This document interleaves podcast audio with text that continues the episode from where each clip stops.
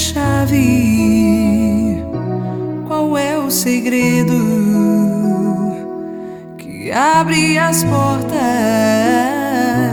do teu coração?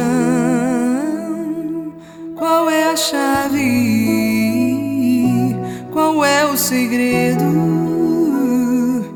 que abre as portas? Palavra de Marcos no quinto capítulo. Naquele tempo, Jesus atravessou de novo numa barca para outra margem.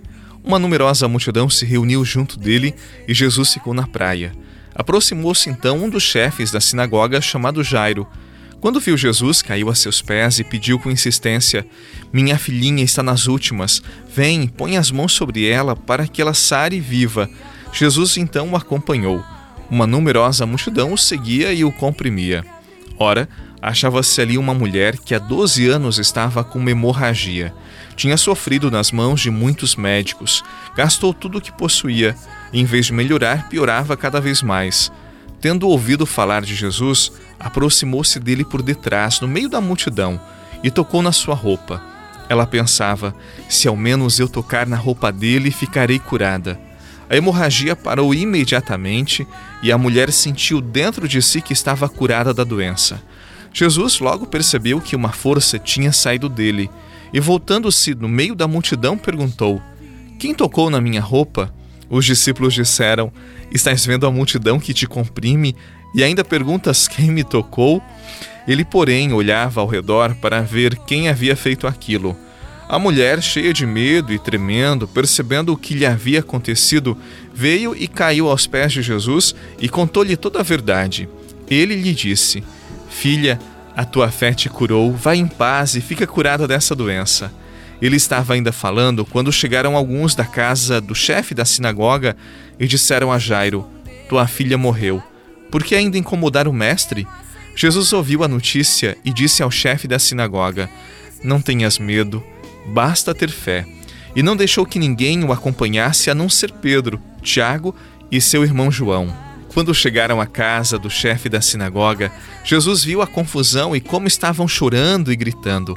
Então ele entrou e disse: Por que essa confusão e esse choro? A criança não morreu, mas está dormindo. Começaram então a caçoar dele, mas ele mandou que todos saíssem, menos o pai e a mãe da menina e os outros três discípulos que o acompanhavam. Depois entraram no quarto onde estava a criança. Jesus pegou na mão da menina e disse: Talita cum, que quer dizer menina, levanta-te. Ela levantou-se imediatamente e começou a andar, pois tinha 12 anos, e todos ficaram admirados. Ele recomendou com insistência que ninguém ficasse sabendo daquilo e mandou dar de comer à menina. Palavra da salvação. Glória a vós, Senhor. Se ele está aqui, por que não aceitar se ele quer te dar? Por que insistir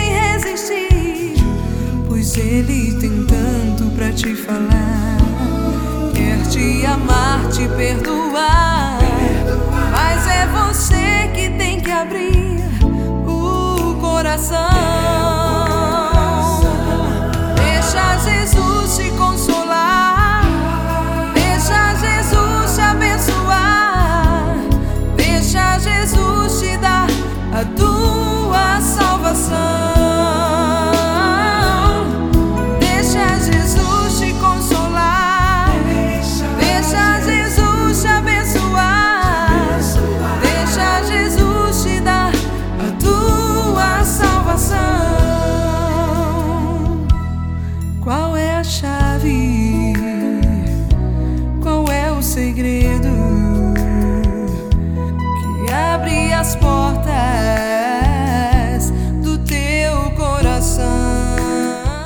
Disse a mulher que sofria de hemorragia no evangelho de hoje: Se ao menos eu tocar na roupa dele, eu ficarei curada.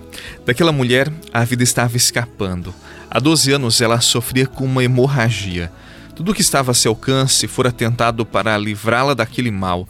Porém, ela continuava perdendo a vida pouco a pouco, lentamente, como se morresse a cada dia. Às vezes nós também sofremos de algumas hemorragias, consumindo tempos preciosos de nossa vida com muitas coisas banais. Deixamos de construir melhores relações com nossos familiares, porque gastamos nosso tempo à frente da TV ou lendo inúmeras mensagens nos infinitos grupos de WhatsApp, nas redes sociais. Enfim, são muitas situações que vão nos furtando a vida. E depois, como aquela mulher, nós buscamos mil soluções em livros de autoajuda, em palestras para melhorar a organização do nosso tempo, etc, etc, etc. Porém, nada resolve, pois não mudamos atitudes no interior do nosso coração atitudes no interior do mais profundo do nosso ser. A mulher do Evangelho, ela estava desiludida, pois gastara tudo o que tinha e ninguém resolveu o seu problema. Por isso, seu grande esforço para tocar Jesus. Assim é a fé. Ela sabia, como hoje sabemos, que Jesus é a verdade, pois identificamos nele o que ele fala. A sua palavra é vida, é a própria vida. Quando todos os dias colocamos-nos diante dele e vivemos com Ele um momento de intimidade, nós sabemos que sairemos mais fortes. Não sabemos explicar, mas sabemos o que acontece dentro de nós. Isso é a semente da fé. Ela é lançada e o Espírito trabalha o nosso coração, a nossa vida. E uma boa tarefa para nós hoje é esta: gravar em nossos corações o convite de Jesus a Jairo. Não tenha medo, tenha fé.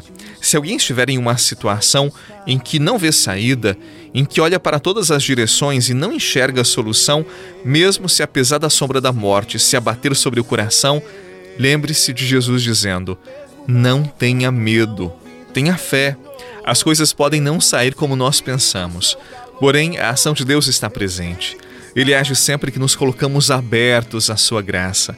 Para Jairo e a sua filha não havia mais soluções humanas. Tudo naquele momento era impossível, era a morte.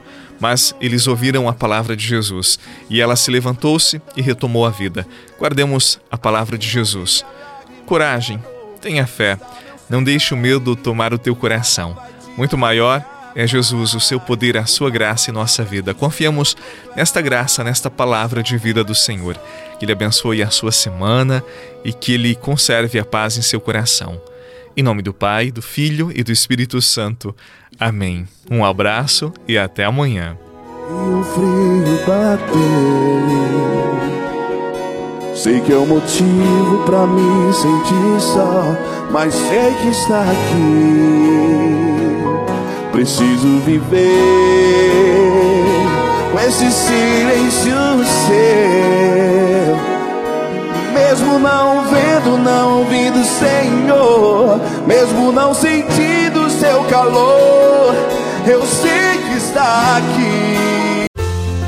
Você rezou com o Padre Eduardo Rocha, pároco da Catedral de Tubarão. Você pode acompanhar todos os dias pelo Spotify, Deezer, Castbox, Google Podcasts e YouTube. Basta procurar Oração da Manhã com o Padre Eduardo Rocha. E se preferir para receber pelo WhatsApp e Telegram, envie a palavra oração para 48 996 44 1433.